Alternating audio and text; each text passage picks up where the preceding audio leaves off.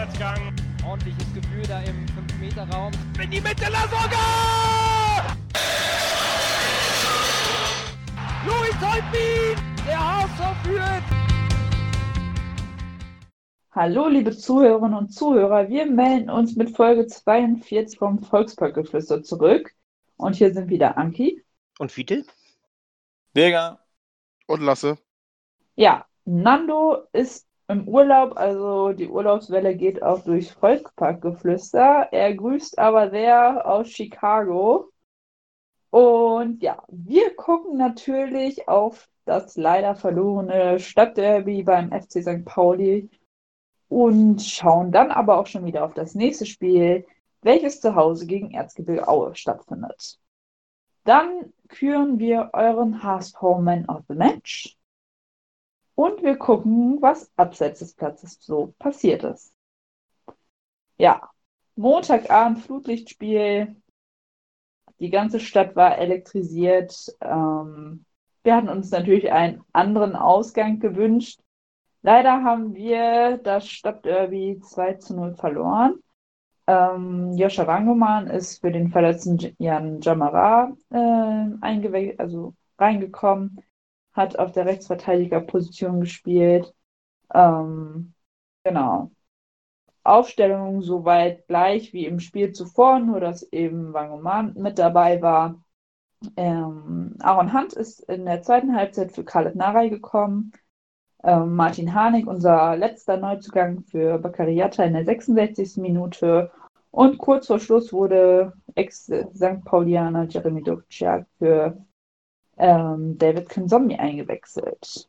Schiedsrichter war Sven Jablonski aus Bremen. Ja, das erste Tor für St. Pauli fiel in der 80 Minute durch Diamantakos. Der hat einfach im Moment einen Lauf. Und das 2 zu 0 sehr unglücklich durch ein Eigentor unseres Kapitäns Rick van Drongelen. Du hast die wichtigsten Statistiken zum Spiel. Genau, dann übernehme ich mal den Nando-Part heute für die Statistiken. Und zwar Zweikämpfe äh, haben wir mit 53 zu 47 Prozent für uns entschieden. Äh, bei der Passquote liegen wir mit 85 Prozent äh, vorne, wobei äh, St. Pauli hier nur 73 Prozent hat. Äh, Torschüsse haben wir mit 14 zu 10 für uns entschieden. Ecken 8 zu 4 für den HSV und Ballbesitz 63 Prozent zu 37 Prozent auch für uns. Die Laufleistung war annähernd gleich. Dort hat äh, der FC St. Pauli 120,24 Kilometer gelaufen und äh, der HSV 120,05. Also hier fast kein Unterschied. Äh, Karten gab es vier im Spiel. Eine für Jung, eine für Leibold äh, und auf St. Pauli-Seite eine für Diamanta äh, Diamantakos und äh, Olson. Ja, unser Coach hat das Spiel wieder äh, von anderer Seite betrachtet und gibt uns jetzt eine kurze Analyse des Spiels. Ja, also, ähm, also äh, Anfangsphase war, ähm, war ich überrascht von, von Pauli. Die kam da mit, mit, mit 120 aus der Kabine. Ähm, wir leider nicht. Wir brauchten eine halbe Stunde, um, äh, um in die Gänge zu kommen. Dann kamen wir aber auch wieder in die Gänge, waren leider da, äh, schon in Rückstand geraten. Ähm, und das, das, das Tor fällt, äh, fällt nach einem Lattenschuss oder äh, Pfostenschuss und da ist Diamantakos ist einfach schneller, reagiert schneller als Van Drongelen, da sieht er ein bisschen, bisschen langsam aus. Ähm, ja, dann äh, nach der, ab der 30. Minute kommen wir viel besser ins Spiel. Wir haben auch unsere Chancen.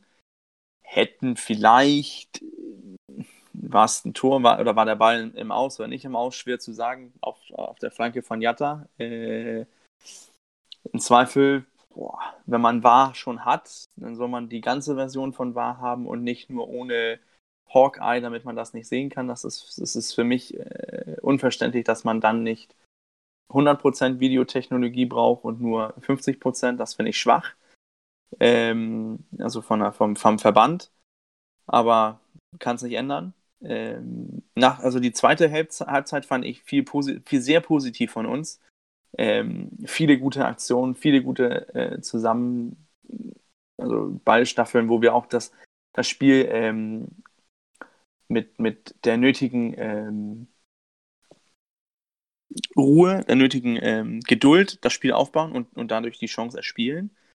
Ähm, wir haben auch unsere Chancen. Das ist, das ist gar nicht, äh, das darf man gar nicht unter, untermauern äh, oder gar nicht vergessen. Dann, dann, wenn man die, wenn man die Statistiken so sieht, ähm, zum Beispiel die Expected Goals ähm, Statistik, da hat, haben wir 1,21, St. Pauli hat 1,29. Also wir hätten genauso gut auch die Tore machen können. Ähm, haben auch die, die mehreren Torschüsse. Aber ich glaube, wir hätten bis heute Abend spielen können und irgendwie hätt, hätten wir nicht den Ball über die Linie gebracht. Das war, das war einfach so ein Tag, äh, wo, wo das gebraucht ist. Äh, das, das, da, das, das funktioniert einfach nicht. Die letzte, die letzte Schärfe fehlt. Äh, Hinterseher macht den, wo er seinen, seinen Stützbein anschließt, den, den macht er ja 90 von, 99 von 100 Mal rein. Aber gestern war es halt so ein Tag, da, da klappt das nicht. Auch Sonny Kittel hat in der zweiten Halbzeit einen, eine Chance, wo er normal äh, draufziehen würd, würde, aber das wird halt so ein, so ein kleines äh, Schüsschen und, und gibt keine Probleme für den Torwart. Ich glaube, dass, dass Pauli halt gestern äh, diese 1-2% mehr hatten und auch das, das Quäntchen Glück, äh, dass der Ball direkt vor, vor die Füße von Diamantakos fällt oder äh, dass Diamantakos zum Beispiel nicht ausgewiesen wird. Also da sind diese kleinen, ähm, diese kleinen Dinge, summen sich hoch und, und im Endeffekt verdienter Sieg für, für St. Pauli? Nein, finde ich nicht. Ich, äh, für mich wäre es ein, ein Unentschieden, wäre fair gewesen, weil St. Pauli fängt stark an. Wir in der, in der ersten Hälfte und auch äh, in der zweiten Hälfte dominieren wir sehr stark aber ähm, ja, machen die Tore nicht. Ähm, kann, ich ich finde, man kann viel Positives vom Spiel mitnehmen. Ähm, und wie gesagt, das, sind, das ist ein verlorenes Spiel, ein Auswärtsspiel. Das, ich glaube, von, von Hamburger Sicht aus, also von HSV-Sicht aus, das schwierigste Auswärtsspiel der Saison. Ähm, und das ist jetzt überstanden, dass wir da keine Punkte mitnehmen. So ist es nun mal. Äh, können, wir können das nicht ändern. Ich sehe immer noch viel Positives. Ähm, Kurz noch was Einzelkritisches. Ähm, Van Drongelen gestern unglücklich oder äh, Montagabend unglücklich. Ähm, beim 1 zu 0, beim 20 0 genauso. Ähm, versucht aber immer mit, mit Motivation, mit Geist da zu sein. Ähm, wer mich dann umgekehrt, mit, also mit seiner Körpersprache und Präsenz äh, überrascht hat, ist, ist fein gestern äh, im, in jeden Zweikampf voll reingehauen, auch mit Körpersprache. Spannung war perfekt. Ähm, ja, dann kann man noch vielleicht einen Jatta nennen. Ich glaube, Jatta braucht, und das ist jetzt äh, ganz persönlich gemeint, ich glaube, der braucht mal eine Pause, wo er nicht spielt. Denn ich fand ihn gestern technisch von seinem Niveau her, was er kann und was er gestern gezeigt hat, das waren zwei Welten. Ähm, und diese Unschlüssigkeit, was mache ich, wenn ich den Ball habe, finde ich, äh, zeigte sich gestern auch in ein, zwei Situationen auch. Und wenn man Spieler hat wie äh, Samperio, der auch spielen kann, ähm, da würde ich vielleicht gucken bei Hacking, vielleicht mal Jata eine Pause geben. Ähm, aber kommt halt oft darauf an, wie er, ins, äh, wie er trainiert. Das war so meine Eindrücke. Ja, aber fein muss ich dir recht geben. Das ist ja auch mein Grund, warum ich immer sage, wenn alle, äh, wir haben ja schon darüber gesprochen, wo ich gesagt habe, dass ich fein gar nicht so unrealistisch nächstes Jahr bei den Bayern sehe. Jetzt nicht als Stammspieler, aber schon als Spieler, der auch mal reinrückt in der Mannschaft. Weil der Typ so unfassbar große Schritte macht. Wenn das so weitergeht, sehe ich keinen Grund, warum der nächstes Jahr, wenn wir ihn nicht irgendwie durch irgendwelche wunderbaren Zufälle vielleicht doch verpflichten können, ich sehe keinen Grund, warum das kein Spieler für die Bayern sein sollte. Ja, ich glaube, ich, ich, ich würde ich würd mich, ja. ich würde gern fein. Du siehst Test, aber also, an seinen Ansätzen, was der, zu was der imstande ist. Und wenn er noch bessere Spieler um sich rum hat, dann wird er noch besser. Die Ansätze sind da, das, das sieht man klar und deutlich. Klar, ich will jetzt nicht sagen, dass der jetzt der ein Spieler ist, der jetzt im Champions League Halbfinale gegen Real Madrid in der Standformation stehen will. Das will ich damit nicht meinen. Aber ich sehe nicht chancenlos, auch mal äh, Spielpraxis bei den Bayern zu sammeln. Nee, nee, was, was, was jetzt was auch, ich, was, was ich damit meine, ist seine Qualität der war schon echt, für so ein Spiel gestern war der schon echt bockenstark. was, was ich nur sagen möchte, ist für, für, für Fein in seiner jetzigen Situation ist es wichtig, dass er auf dem, auf dem Level noch geprüft wird, also immer unter Druck gerät. Äh, und das wird er in der zweiten Liga jetzt und sollten wir aufsteigen. Ich glaube, für, für Fein in seiner Karriere wäre es das Beste für ihn. Ja, gut, die Laie vielleicht Ein Jahr. verlängern, ja. Genau, ein Jahr die Laie entweder in Hamburg verlängern oder in anderen Mhm. Vereinen in der Bundesliga, wo er ein Stammplatz garantiert ist, so halbwegs garantiert ist. Ähm, ich glaube, das wäre für ihn das Beste. Aber ich sehe auch Potenzial für, für, für Bayern und, und Nationalelf ist, ist vorhanden. Er hat ja auch äh, U21 gespielt und da hat er wirklich super gespielt. Normal wäre er gar nicht reingekommen, weil Arne Meyer die Position eigentlich als Stamm immer hat. Arne Meyer von Hertha, der ist ja auch sehr gut. Aber ich würde sagen, Kunz hat jetzt ein Problem. Denn Arne Meyer kommt jetzt bald zurück. Also zur nächsten Länderspielpause müsste er wieder dabei sein. Und äh, fein nach der Leistung, die er im Länderspiel in den beiden Länderspielen der U21 gemacht hat, äh, äh, kann er ihn nicht auf die Bank setzen. Das geht nicht. Also das, das ist ein echtes Problem für Kunz. Und äh, ich sehe ihn auch als besten Mann gestern, muss ich ganz ehrlich sagen. Das äh, vor allen Dingen, äh, was auffällig war, vor dem Gegentor. Das zeichnete sich schon so ein bisschen ab. Und Fein hat da schon drauf, äh, der hat richtig rumgemotzt. Also äh, er hat, hat richtig mit seinen Nebenleuten geschimpft. Äh, Leute, jetzt konzentriert euch. Seht zu, dass ihr an, an, an Mann kommt und so. Und, und äh, ja, äh, zwei Minuten später oder so fiel denn das Tor über die linke Seite. Wagnermann mit seinem in der Premiere diese Saison, so ungefähr, Start, Startelf-Premiere ist das ja gewesen, ja unglücklich, ja. war äh, unglücklich. Er hatte so ein bisschen seine Probleme mit Kone, dem ich im Übrigen es sehr übel nehme, dass er da seine Schwalbe da versucht hat.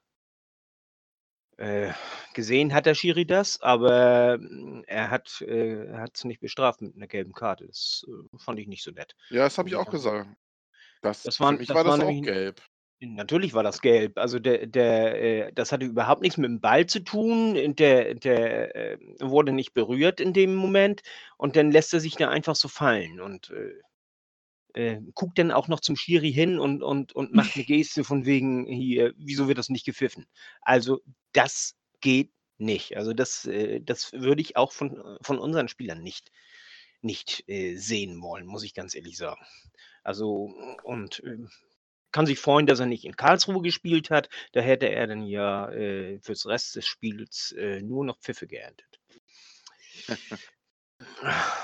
ähm, nee, aber, aber Wagnermann hatte, hatte äh, er hätte im Grunde genommen schon äh, die Flanke verhindern müssen. Hätte er auch verhindern können, glaube ich.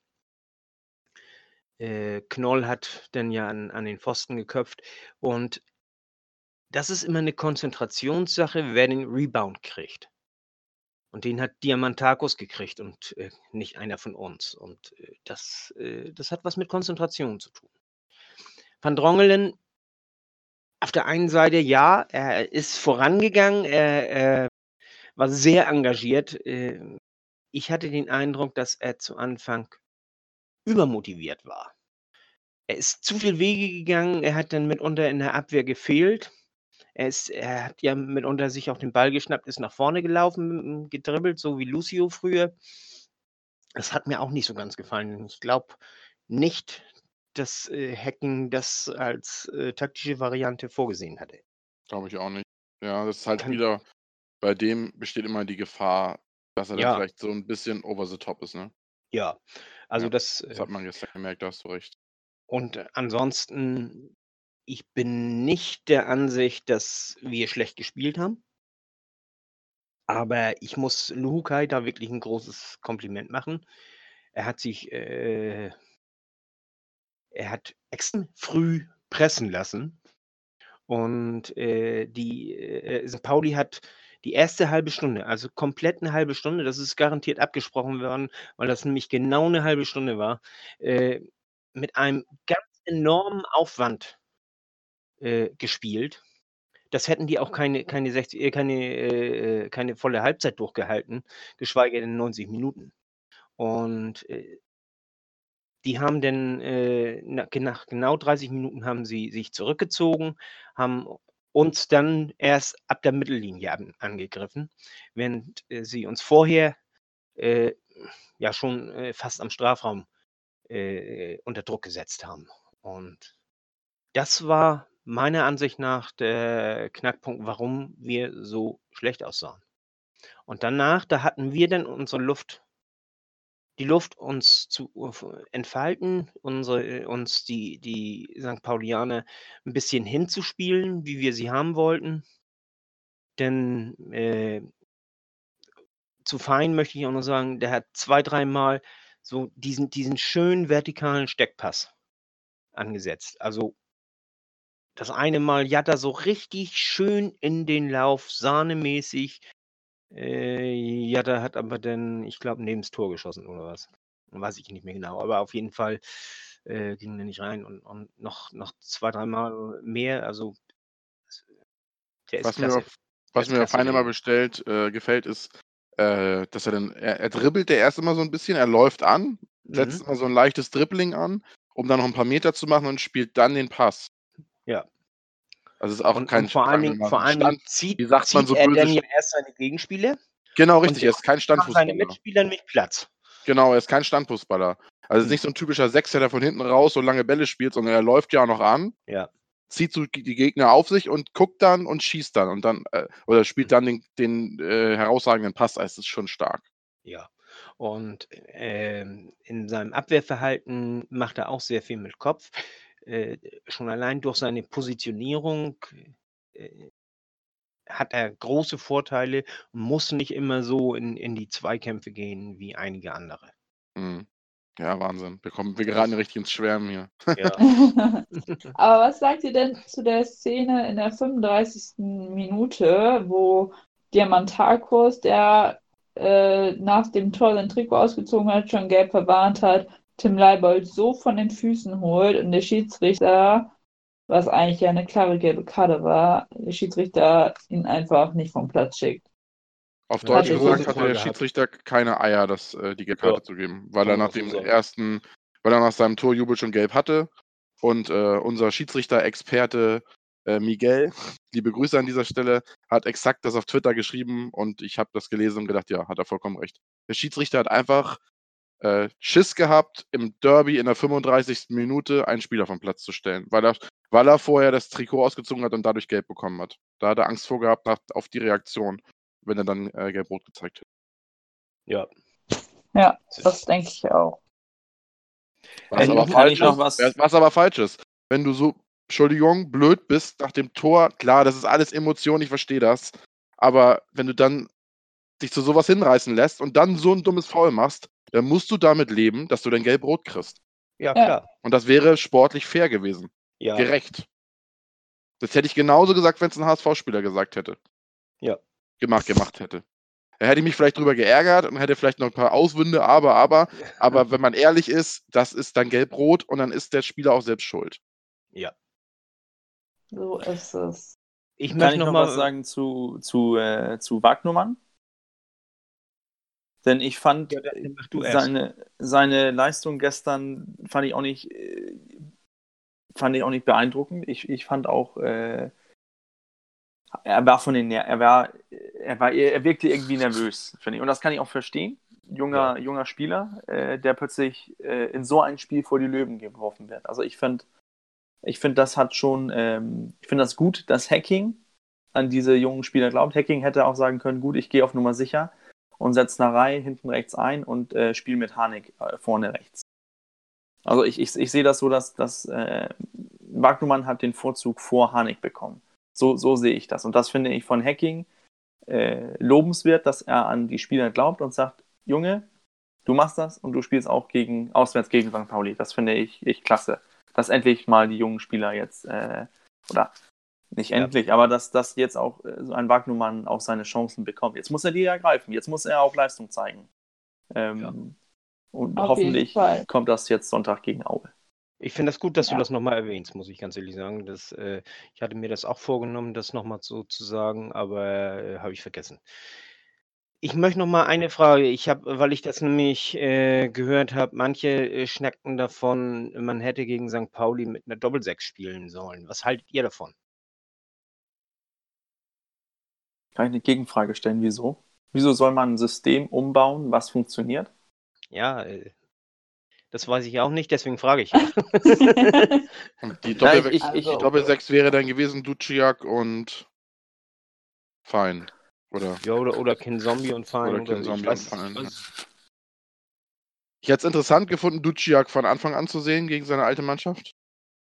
Aber ich fand die äh, Formation auch nachvollziehbar und ich habe mich ja auf Twitter auch dafür ausgesprochen, äh, Wagnermann spielen zu lassen, weil ich nachher irgendwie auf rechts äh, als Rechtsverteidiger nicht so sonderlich gut finde. ja. Die, Vor allen Dingen, die, Narei hat ja letztes Mal gegen Hannover hat er ja ein Bombenspiel gemacht. Eben. also ich finde, Ja, also ähm, ich hätte jetzt auch nichts anderes gewechselt, außer halt, dass du für den Verletzten jemand Neues bringst. Aber warum das System dann ändert? Ja, Ich verstehe ich versteh auch nicht diese, diese also wieso, so, wieso, dass du von, von Fansicht aus, so als HSV-Fan, gucke ich St. Pauli an und sage, das ist der kleinere Verein, wir müssen dominant auftreten. Das ist egal, ob das jetzt im Volksparkstadion ist oder am Millantor. Ähm, wir haben die ganze Saison jetzt ein Spielsystem gespielt, wo wir dominant spielen, also 4-1-4-1 oder 4-3-3. Äh, abhängig davon, ob wir offensiv oder defensiv agieren sollen. Im Spiel wechselt sich ja auch die, äh, die Mannschaft ab. Ähm, deswegen die, die Doppel-6 würde für mich heißen, wir verstecken uns vor St. Pauli.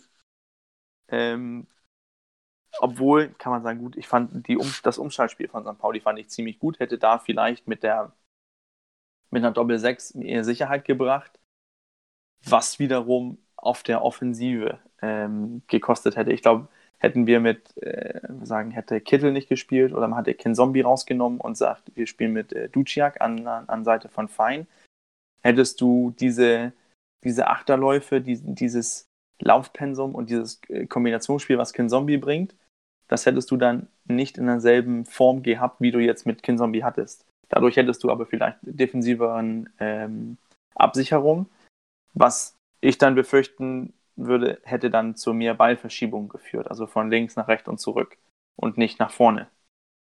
Ähm, aber, ja, das ist, das ist, äh, das ist ja Trainersicht. Da muss Hacking wissen, wieso er was getan hat. Ich, ich kann verstehen, wieso er nichts geändert hat. Denke ich Okay. auch, war, war auch so meine, mein Gedanke, nur äh, weil, weil das nämlich aufkam, äh, ich hatte das äh, einige Male äh, gelesen und äh, auch gehört, äh, deswegen dachte ich mir, frage ich einfach mal, was ihr dazu sagt. Ähm, Kittel war ja extrem unauffällig. Äh, Hm. Ich habe da jetzt vergessen, mehr darauf zu achten. Äh, haben die ihn besonders dicht gestellt oder, oder hatte er einen schlechten Tag? Was meint ihr? Also ich fand, in der ersten Halbzeit waren wir sowieso irgendwie alle nicht so auf dem Platz da und aber St. Pauli hat es auch eigentlich ganz gut gemacht. Also Kittel und ich meine auch Narei, ne? Also ich finde so generell diese Pulk, Narei, Jatta, Kittel, der war irgendwie komplett außer, also ausgeschaltet. Hatte ich so den Eindruck. Da lief gar nichts. Nee, das, das ist, ich glaube, das war eine Kombination, denn ich fand, also ich glaube, die Spieler, die anderen Trainer, Spieler in der zweiten Liga haben schon gesehen, okay, wenn wir Kittel zwei Meter Platz lassen, dann, dann ballert er aufs Tor. Hat er auch ein, zwei Mal gestern getan, ohne Fortune, aber ähm, ich glaube, die Spieler, und das werden wir auch in Zukunft sehen, die wissen, wie gut Kittel ist, dass er einen Lauf hat und dass er einfach abzieht und, und werden ihn früher stören. Die wollen, werden, die wissen, er bekommt jetzt den Ball, gehen dann eventuell vielleicht mit, mit, mit einem Doppel, also mit zwei Mann rauf äh, und versuchen da ihn unter Druck zu setzen, weil die wissen, er kann was auf eigener, eigener Hand. Ähm, und dasselbe, glaube ich, würde auch für, für eine Narei oder für Jatta gelten, wenn, wenn die kontinuierlich so gut spielen wie Narei jetzt gegen Hannover zum Beispiel. Was sagt ihr denn zu dem, äh, zu dem, mit der Szene mit Jatta, mit dem Ausgleich kurz vor der Halbzeit. War das Ding aus oder war das Ding drin? Weiß ich nicht. Oder kann man's ehrlich nicht sagen. Weiß ich nicht. Kann man nicht sagen, aber ich finde im Zweifel für den Angreifer. Und ich frage mich, wie ein Assistent, der irgendwie gefühlt 100 Meter weit entfernt ist, okay, es waren vielleicht nur 50, aber wie will man das denn da sehen, ob der Ball jetzt vollumfänglich aus war oder Ist nicht? es Ich weiß auch nicht, ob es überprüft worden ist, das weiß ich nicht. Ist es denn wirklich in, im Zweifel für den äh, Angreifer? Weil ich habe immer gehört, das ist so eine Regel, die sagen die Kommentatoren im Fernsehen und das ist so eine blöde, Ja, blöde, blöde Volksregel. Aber im Grunde genommen, äh, die Schiedsrichter haben nicht die Regel im äh, Zweifel für den Angreifer. Genau, also, also laut Colinas Erben gibt es diese Regeln nicht. Genau, äh, auch, auch, nicht, Ah. auch nicht inoffiziell oder so, sondern äh, äh, man, versucht, man versucht eigentlich die richtige Entscheidung zu treffen. Ja. Und äh, wie gesagt, ich kann nicht sagen, ob der, ob der vollumfänglich im Aus war oder nicht. Mhm. Das, das, äh, ich habe kein Bild gesehen, wo man das annähernd hätte erkennen können. Stimmt. Und von daher äh, muss ich sagen, müssen wir einfach mal dem Linienrichter vertrauen, anstatt Ja. äh, uns darüber aufzuregen. Blöd, blöd Wäre, wäre natürlich geil gewesen, weißt du, wenn das gezählt hätte. Ich sag dir eins, wenn das genau Ding reingeht, dann gewinnen wir. ja, wenn das Ding reingeht, dann geht auch der, der, der, der äh, Hinterseherschuss äh, Ja, vorm Tor rein. Das ist halt so, das sind immer so verknüpfte Ereignisse.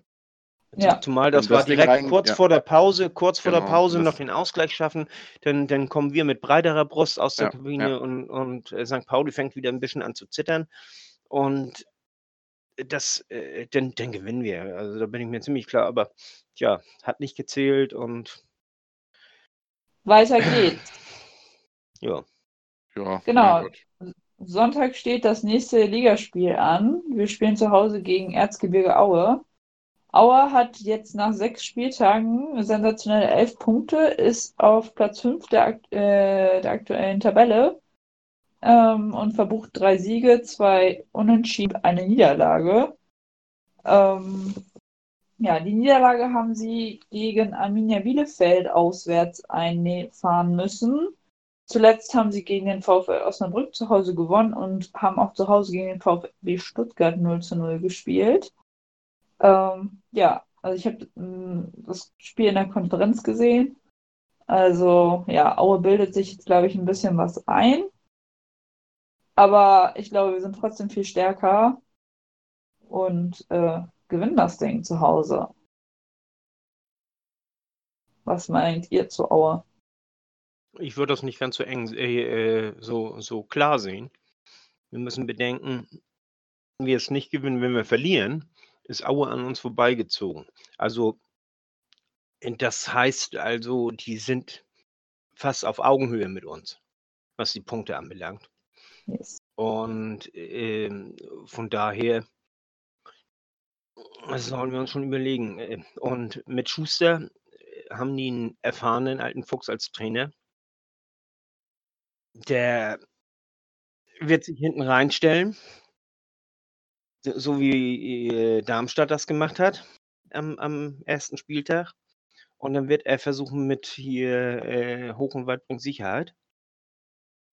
Und ah, das, das, das wird schwer. Das wird schwer. Das wird eine ganz harte Nuss. Und vor allen Dingen wird, wird das körperlich, das Spiel. Ist wenigstens so mein Eindruck, äh, wenn ich muss, muss allerdings auch gestehen, ich habe sie unter Schuster noch nicht spielen sehen. Das ist jetzt das, was meine Erfahrung mit Schuster äh, ist, äh, was äh, Aue sonst auch leicht so bringt. Oder weiß jemand mehr über Aue? Ja, wir haben Aue ja, wenn ich mir den Ergebnistipp mal ansehe, den Tabellentipp, alle, gut, das ist der fünfte Spieltag, aber haben wir Aue alle unten reingetippt. Gerade mal, Anki hat Aue auf 16 getippt, Nando auch, Fiete auch. Ich habe sie auf 17 getippt und der König, äh, der Coach, Coach König, hat sie auf äh, 13 getippt. Da sieht Ja. man, wo die Ahnung ist. Ja, ja. Ist so. Überraschung. Ich, ich hoffe, dass ich kann mir eigentlich vorstellen, trotz der aktuellen Tabellensituation mit Aue, dass wir sie klar schlagen, weil die Mannschaft zeigen will, dass der das Derby ein Ausrutscher war. Ich hoffe auf die also- umgekehrte Reaktion wie gegen Darmstadt damals. Dass man sitzt nach 18 Genau. Minuten und das darf gerne nach 18 Minuten 0 zu 0 stehen und wir dürfen auch gerne ein dreckiges 1-0 gewinnen. Hauptsache drei Punkte. Genau. Ja, Nandos Ergebnistipp ist ja ein klares 3 zu 0 für den HSV. Also, er sieht das alles ziemlich klar. Ähm, ja, also ich glaube, wir gewinnen 2 zu 1. Was sagt ihr? 1-0. Das war mein Tipp, Fiete. Ja, müssen wir eben, tippen wir das beide. Also Okay. Lasse? Ich sag äh, auch 3-0. Okay. Ich hoffe einfach, dass es eine Reaktion gibt auf, auf, auf Derby. Dann erst Groh, der den Ball übernimmt. Position zu Magath. Er sollte schießen. 25 Meter am ersten frei. Schuss auf das Tor. Tor! Tor! Ein herrlicher Treffer. Ein wunderbarer Treffer. Angeschnitten. Der Ball fliegt da unhaltbar rechts ins Eck. Wenn wir jetzt einen Ball hätten, würde ich es Ihnen nochmal zeigen. Ja, dann kommen wir auch schon zu eurem HSV Man of the Match. Ähm, ihr wart vielleicht nicht so fleißig wie sonst. Können wir auch verstehen, nach einer Niederlage, da ist es immer schwierig, sich äh, die Punkte zu verteilen. Ähm, ja, aber ich starte einfach mal. Mein Man of the Match ist Daniel Heuer Fernandez. Ich hätte nicht gedacht, dass ich das nach, ja, okay, jetzt sind sechs Spieltagen mal sagen werde. Aber er hat sich im Derby echt äh, paar Mal ziemlich gut ausgezeichnet. Und ich glaube, durch ihn sind wir, haben wir nicht noch höher verloren. Ähm, genau. Also meiner ist Heuer Fernandez. Peter, wie sieht's bei dir aus? ähm, wir haben vorhin ja schon so von Fein geschwärmt und deswegen ist er auch mein Man of the Match, muss ich ganz ehrlich sagen. Also für mich war er der beste Spieler am Montag. Ja, für unseren Nando ist auch unser Torhüter Heuer Fernandez Man of the Match. Er schreibt tolle Paraden, die uns im Spiel gehalten haben und am Ende das Ergebnis erträglich hielten. Lasse. Mein Man of the Match war ebenfalls Daniel Heuer Fernandes, weil am Ende, als es dann äh, 2-0 stand und wir nochmal versucht haben ranzukommen und das Spiel aufmachen mussten und sich dadurch logischerweise für St. Pauli Chancen ergeben haben, hat er uns von einer höheren Niederlage äh, bewahrt und hat echt teilweise richtig gute Paraden da gezeigt. Also das hat mir richtig imponiert, das war schon bockenstark. Okay. Und Bürger, was sagst du? Ich bin wieder mal bei Fiete.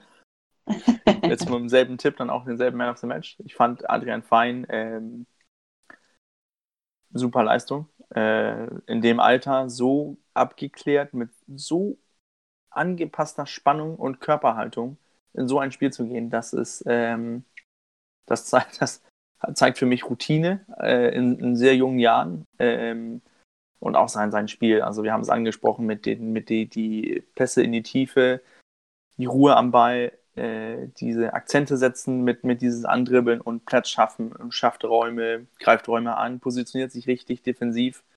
Ähm, war ein super Spiel für ihn. Und ich glaube, wäre das Ergebnis anders ausgegangen, wären seine Noten bei, bei Kicker, Mopo und so weiter, wären die auch äh, deutlich positiver ausgefallen. Okay, Lasse, dann löst doch mal auf, wen unsere Zuhörer als Man of the Match gewählt haben. Genau, unsere Zuhörer waren dieses Spiel etwas verhalten mit der Abstimmung, vielleicht verständlich. Saß der Frust vielleicht auch noch etwas tiefer äh, und vielleicht auch uns geschuldet. Nochmal an dieser Stelle die Regeln erklärt. Es dürfen Spieler nominiert werden, äh, die auf dem Platz stehen, also eingesetzt wurden und Spieler des HSV sind, plus Dieter Hecking. Äh, bitte keine gegnerischen Spieler oder Spieler, die nicht gespielt haben oder sonstige Personen. Die könnt ihr natürlich gerne abgeben. Das erwähnen wir auch, wenn wir es für erwähnenswert halten, aber diese drei äh, zählen nicht mit in die Wertung, weil wir natürlich ein transparentes äh, Wertungssystem brauchen und nicht jedes Spiel anders werten können. Deshalb immer sechs Punkte. Äh, wie man die dann auf die einzelnen Spieler vergibt, ist egal. An dieser Stelle nochmal erwähnt. Äh, und daraus erfolgt für dieses Spiel Fernandes auf Platz 1 mit 17 Punkten, Adrian Fein auf Platz 2 mit 11 Punkten und Gideon Jung auf Platz 3 mit 4 Punkten. Okay. Also stimmt das äh, noch- ziemlich mit unserer Wertung überein. Es gibt Genau. noch äh, erwähnenswertes, äh, gab es noch äh, einige, die Tanja hat noch äh, Jamra äh, mit sechs Punkten nominiert, wahrscheinlich durch diese Einlaufaktion mit der, mit der, mit der Rückennummer auf dem Trikot. Und äh, dann gab es unter anderem zum Beispiel auch den, den Linienrichter noch als Nominierung. Mhm. Also das, mit- das mit der Rückennummer da beim Aufwärmen, das fand ich klasse. Und Ja, das fand ich Das auch. fand ich- guter Move. Ja, ja. Ja, Der HSV macht momentan so von der Außenwirkung her richtig viel gut, ne? Muss man ehrlich Ja. sagen. und Macht viel vieles ganz viel. Ja. Genau, also, ihr habt natürlich auch wieder nach dem Aue-Spiel äh, die Möglichkeit, euren HSV Man of the Match Spieltag 07 zu wählen. Ja, sechs Punkte, Lasse hat es erklärt, nur HSV-Spieler, äh, also eingesetzte HSV-Spieler und Dieter Hacking. Ähm, ja, wir machen es natürlich wieder bei Twitter und Nochmal dem äh, Discord. ein Zwischenwurf. Entschuldigung. Ja. Super wäre es, wenn ihr auch den Hashtag mit angebt, weil das ist leichter auszuzählen. Da muss man nicht so viel rumsuchen auf Twitter. Genau. Also schön unter der Hashtag-Angabe. Wir freuen uns auf eure Wertung. Ja, das hatte ich eben gar nicht genannt bei der Themensetzung. Aber wir haben ja die neue kleine Rubrik, wie bist du zum HSV gekommen? Das habt ihr euch ja gewünscht. Letzte Woche war Fiete dran. Heute erzählt uns unser Coach seine Geschichte. Ja, Birger, wie bist du zum HSV gekommen? Seit wann schlägt dein Herz schwarz-weiß-blau? Äh, ja, gut. Irgendwie eine gute Frage. Ähm, ich habe als, also mein, mein Vater ist, äh, ist auch HSV-Fan und ich habe immer irgendwie, musste ich immer meinen Vater auf dem Laufen halten, wie hat Hamburg gespielt. Ähm, also das war bis 2005 eigentlich, wo ich immer so Ergebnis geguckt habe, das war's und geguckt hat, Barbares hat ein Tor gemacht oder wer auch immer ein Tor gemacht hat. Doch dann kam äh, 2005 ein kleiner Holländer äh, von Ajax Amsterdam nach Hamburg. Der hat ja, der hing damals bei mir zu Hause im, im Schlafzimmer.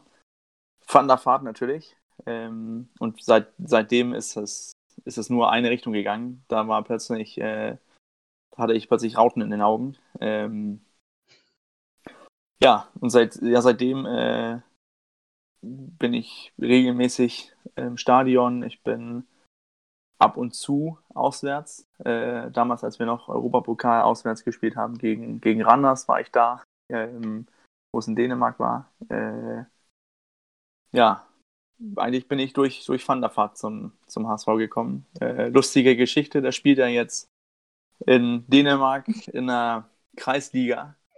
Ähm, da ist ein dänischer Podcast, der nennt sich das Fußballministerium. Das ist mit äh, einem anderen HSV, äh, früheren HSV-Spieler Lars Jakobsen. Die haben, äh, da wohl mussten die Regeln in der Umkleide Kreisliga-Mannschaft mussten kurz ähm, aufge, aufgefrischt worden, denn ähm, Raphael Shit. van der Vaart hat nach dem Spiel, ha, da kriegt man immer ein Bier. Problem ist nur, van der Vaart trinkt kein Bier. Er hat also Rosé mitgebracht. War natürlich nicht wohlgesehen von den, von den anderen ähm, Mitspielern, also musste er nächstes Spiel die, die nächste, die nächste äh, Kiste Bier ausgeben. Und das ist, ich finde, ich finde, das, das zeigt richtig was, dass er, ein- dass er ein Spieler ist, der, der das Spiel liebt, äh, dass er auf so, so einem Niveau jetzt weiterspielt. Das ist einfach klasse. Ja, durch, durch meine Liebe zum Van der Vaart bin ich, äh, bin ich irgendwie zum HSV gekommen. Der ja, HSV hat jetzt den Platz äh, voll und ganz übernommen. Sehr cool. Ja. Nächste Woche ist dann wieder jemand anderes dran. Genau, gucken wir noch schnell abseits des Platzes, was äh, so in den letzten Tagen passiert ist. Ja, es wurde bekannt, dass unser Ex-Vizekapitän Louis Holtby hat wohl einen neuen Verein gefunden. Er wird wohl zum englischen Zweitligisten Blackburn Rovers wechseln, ab zurück auf die Insel. Er war ja schon bei Tottenham Und Fulham Hotspur. Ja, und Fulham auch. Freut mich, dass er einen neuen Verein gefunden hat. Äh, ja, alles gut für ihn. Ja. Ab sofort habt ihr auch die Möglichkeit für das DFB-Pokalspiel gegen den VfB Stuttgart Tickets zu euch zu sichern. Also haut rein in den Ticketshop. Und die nächsten öffentlichen Trainingseinheiten finden jetzt am Donnerstag statt, also am 19.09. und nochmal am Samstag am 21.09. Also, wenn ihr gerade in Hamburg seid, schaut doch einfach mal am Trainingsplatz vorbei. Ist ja immer ganz cool, sich mal die Trainingseinheiten mit anzugucken und hinterher noch Fotos und Autogramme Spiel zu ist sammeln. Sonntag, ne? Habt ihr noch was? Genau, das Spiel ist Sonntag. Sonntag 13.30 Uhr. Ist jemand von euch da? Nein, Nee, leider leider nicht. nicht. Ich Muss ich die nicht, Volksparkgeflüster-Fahne alleine hochhalten, okay. Ja. Ja, Ich habe die komplette Reihe beim Blog schon mit äh, Aufklebern vollgepflastert. ja, sehr gut. Ja, Lasse ist äh, stellvertretend für das Volksparkgeflüster im Stadion. Welchen Rang bist du nochmal, Lasse? Nordtribüne Äh, 26b. 26b. Da könnt ihr auch unsere Sticker euch abkneifen, wenn ihr Bock habt. Wir haben jetzt nämlich Sticker. Sag mal, ist das, ähm, ist das jetzt mit Holtby, ist das offiziell? Denn ich bin gerade bei The Lancas Lancashire Telegraph und da steht überhaupt nichts. Also die Sportbild hat es verkündet und er soll Ja, ich habe auch seine. Instagram-Story gesehen, dass er, er ist irgendwo in England. Aber ich finde das nur lustig, dass Genau, er ist irgendwo in ist, England. ähm, finde ich was von, äh, von, Die Mopo hat auch schon drüber geschrieben. ja, es also kommt bestimmt wohl- morgen, morgen auch rauf. Ja, ich wünsche ihm alles Genau. Gute. Ich dachte nur, ähm, ich dachte ganz ehrlich, er würde irgendwo auf höherem Niveau landen und nicht bei, bei irgendeiner mittleren, mittleres Team in einer, im englischen Championship. Äh, ich dachte auch, er würde eine Liga aussuchen, wo, wo mehr technischer Fußball gespielt worden ist. Besonders nach seinen Aussagen letztes Jahr oder vorletzte Saison unter Tietz, wo wir spielen endlich Fußball und bolzen nicht nur so und dann wechselt er in die in der Championship. Das fand ich irgendwie ein bisschen lustig. Ganz ehrlich, das ist, finde ich momentan genau seine Kragenweite. Ja, aber was ich nur nicht verstehe, ist, wenn du ein Spielertyp, du willst spielen, du willst Kombinationsfußball spielen, dann würde ich eher sagen, gut, ich versuch's bei, bei einem holländischen Erstligist und kann da dann vielleicht äh, Feyenoord, äh, Eindhoven, Adwa- Amsterdam oder so. Aber Amsterdam ist er so schlecht. Wenn er von da Angebote kriegt, ne? Das ist nämlich, das ist nämlich auch meine, meine nächste Theorie. Ich glaube, die an, äh, viele Angebote hatte er nicht. Ich habe heute irgendwo gelesen, dass er wohl auch ein Angebot aus China hatte und das hatte er abgeschlagen und geht dann doch lieber nach England. Das kann ich verstehen. Ja, das passt nicht zu ihm. Das muss man Ja. äh, auch äh, positiv anrechnen. Ja, Also Holtby ist keiner, der nach China geht. nee. Genau. Gerade, dass unser Neuzugang, der jetzt aber leider verletzungstechnisch auch ausgefallen ist, Timo Letschert, wohl morgen wieder voll ins Mannschaftstraining steigen soll. Ähm, ja. Er wird dann auch zu einer Alternative zum Duo Rick van Drongelen und Gideon Jung. Also neuer Konkurrenzkampf in der Innenverteidigung. Ja, ich glaube, sonst sind wir wirklich, du, wir sind ja echt zeitig. Ist der Portugiese einmal nicht dabei? Ja. Ja. Okay, dann würde ich sagen, vielen lieben Dank fürs Zuhören. Vielen lieben Dank für eure Votings zum Man of the Match. Wir freuen uns auf die nächsten Votings. Und wir hören dann nächste Woche nach einem hoffentlichen Heimsieg wieder. Und bis dahin nur der HSV. Nur der HSV. Nur der HSV. Nur der HSV.